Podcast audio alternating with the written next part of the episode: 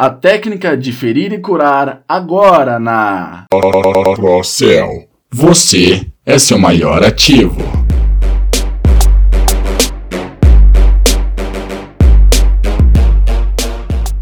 Um dos clichês mais ouvidos nos tempos modernos é: o mundo está cada vez mais competitivo. Devemos buscar aprimoramento constante a fim de não ficarmos para trás. Essa frase, por mais que pareça uma afirmação óbvia e demasiadamente repetida pelo mundo afora, poderíamos colocá-la no quadro da empresa, na parede do quarto ou até mesmo na porta da geladeira. No século XXI, as informações circulam numa velocidade jamais vista, principalmente por conta do advento da internet e, em plena era do conhecimento, quem não buscar por ele se tornará obsoleto e alvo fácil para os seus concorrentes. Segundo relatórios divulgados pela Hootsuite e pela We Are Social, mais de 4 bilhões de pessoas estão conectadas à internet, o que significa mais da metade da população mundial. Os dados mostram de forma muito clara o crescimento exponencial dos usuários dessa ferramenta relativamente recente, que teve seu uso comercial liberado nos Estados Unidos em 1987. Desde então, nunca mais a humanidade teve o mesmo ritmo de consumo e compartilhamento de informações, levando os profissionais do simples aperfeiçoamento como diferencial à excelência por necessidade. Se você trabalha com vendas de maneira geral, é imprescindível conhecer diversas técnicas de vendas e suas respectivas aplicabilidades, mantendo-se sempre à frente de seus pares. Portanto, a Procel apresenta nesse artigo uma poderosíssima estratégia de vendas, da qual você vai fazer um ótimo proveito e observar claramente sua taxa de conversão aumentar. Estamos falando do método ferir e curar, uma ferramenta altamente persuasiva utilizada para convencer o ouvinte. Não importa se você quer vender uma ideia, um produto ou um serviço, podendo também ser empregada através da internet, telefone, vendas diretas ou qualquer meio. A estratégia consiste em induzir seu cliente ou ouvinte a criar imagens mentais claras de problemas e consequências que ele não gostaria de enfrentar ou de situações das quais qualquer um se preservaria, trabalhando dessa maneira os sentimentos negativos do indivíduo, como tristeza, raiva, medo, preocupação e etc. Tais complicações são aquelas que poderiam acontecer caso ele não viesse a adquirir o seu produto e você deve deixar isso explícito. Esse é o ferir. Cuidado com os sensacionalismos. Não exagere e diga sempre a verdade. Efeitos não reais são facilmente identificados e, sem sutileza, a conversa soa espalhafatosa. Em seguida, logo após o contato com a primeira parte do processo, cure a ferida do seu cliente apresentando a alternativa mais viável que pode ser tomada para evitar sufoco e prevenir as consequências citadas. E obviamente a solução para esses casos é o seu produto e está na sua oferta. Nesse momento, é de suma importância que se diga seus benefícios e diferenciais para convencer o consumidor a fechar com você, ao invés do concorrente, Caso contrário, pode até ser que o processo surta o efeito oposto. A possibilidade de escrita sobre surtir efeito oposto origina-se das duas perguntas fundamentais das vendas, as quais são inconscientemente respondidas pela técnica do ferir e curar. Primeira pergunta: por que o seu cliente precisa do produto ou da solução que você está ofertando? 2. Por que o seu cliente precisa comprar o seu produto ou a sua solução e não a solução similar ofertada pelo seu concorrente? Essas são as bases informacionais que qualquer vendedor minimamente treinado deve ter na ponta da língua. Caso a primeira pergunta seja respondida com eficiência e a segunda não, no momento da cura, ao apresentar seus benefícios e diferenciais, o cliente pode identificar a necessidade de obter a solução que você tem a oferecer, mas pode não adquirir justamente a sua. Como a maioria das técnicas utilizadas, essa também possui uma premissa psicológica. Apesar de a necessidade de compra ser racional, a decisão de compra é emocional. Por isso que de forma consciente cria-se o desejo pela solução, né, que é o seu produto, através da emoção, transparecendo como se fosse uma necessidade real.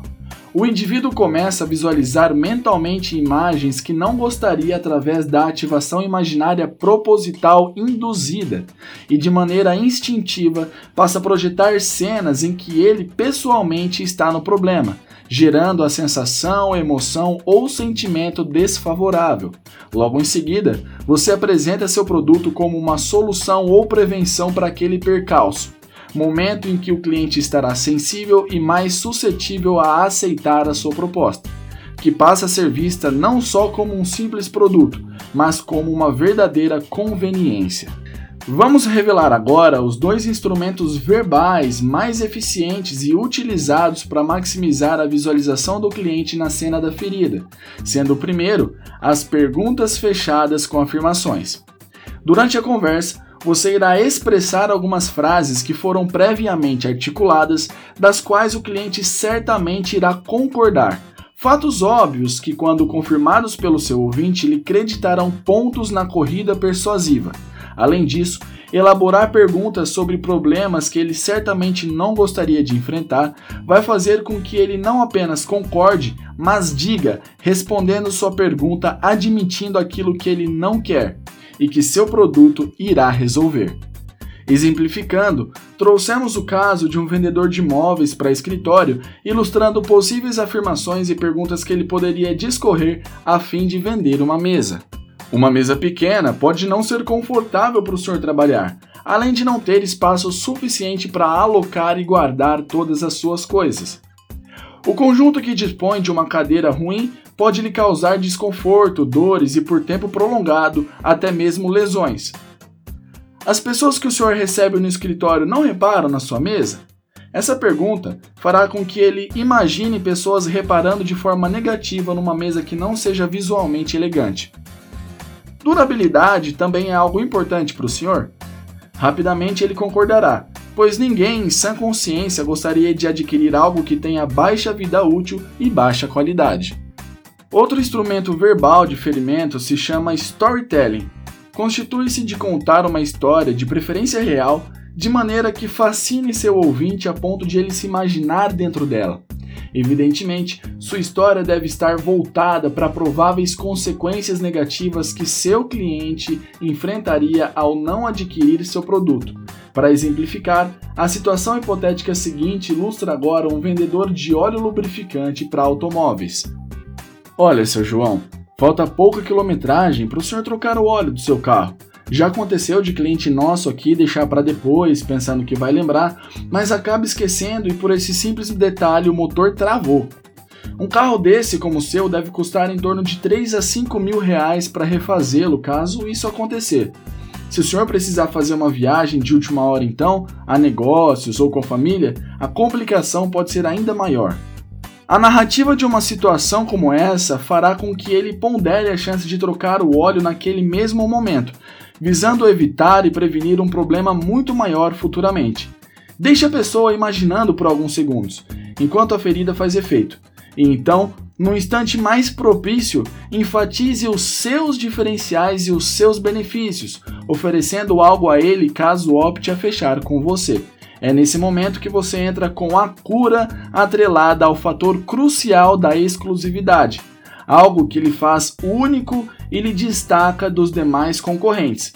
Vejamos na continuação do mesmo exemplo.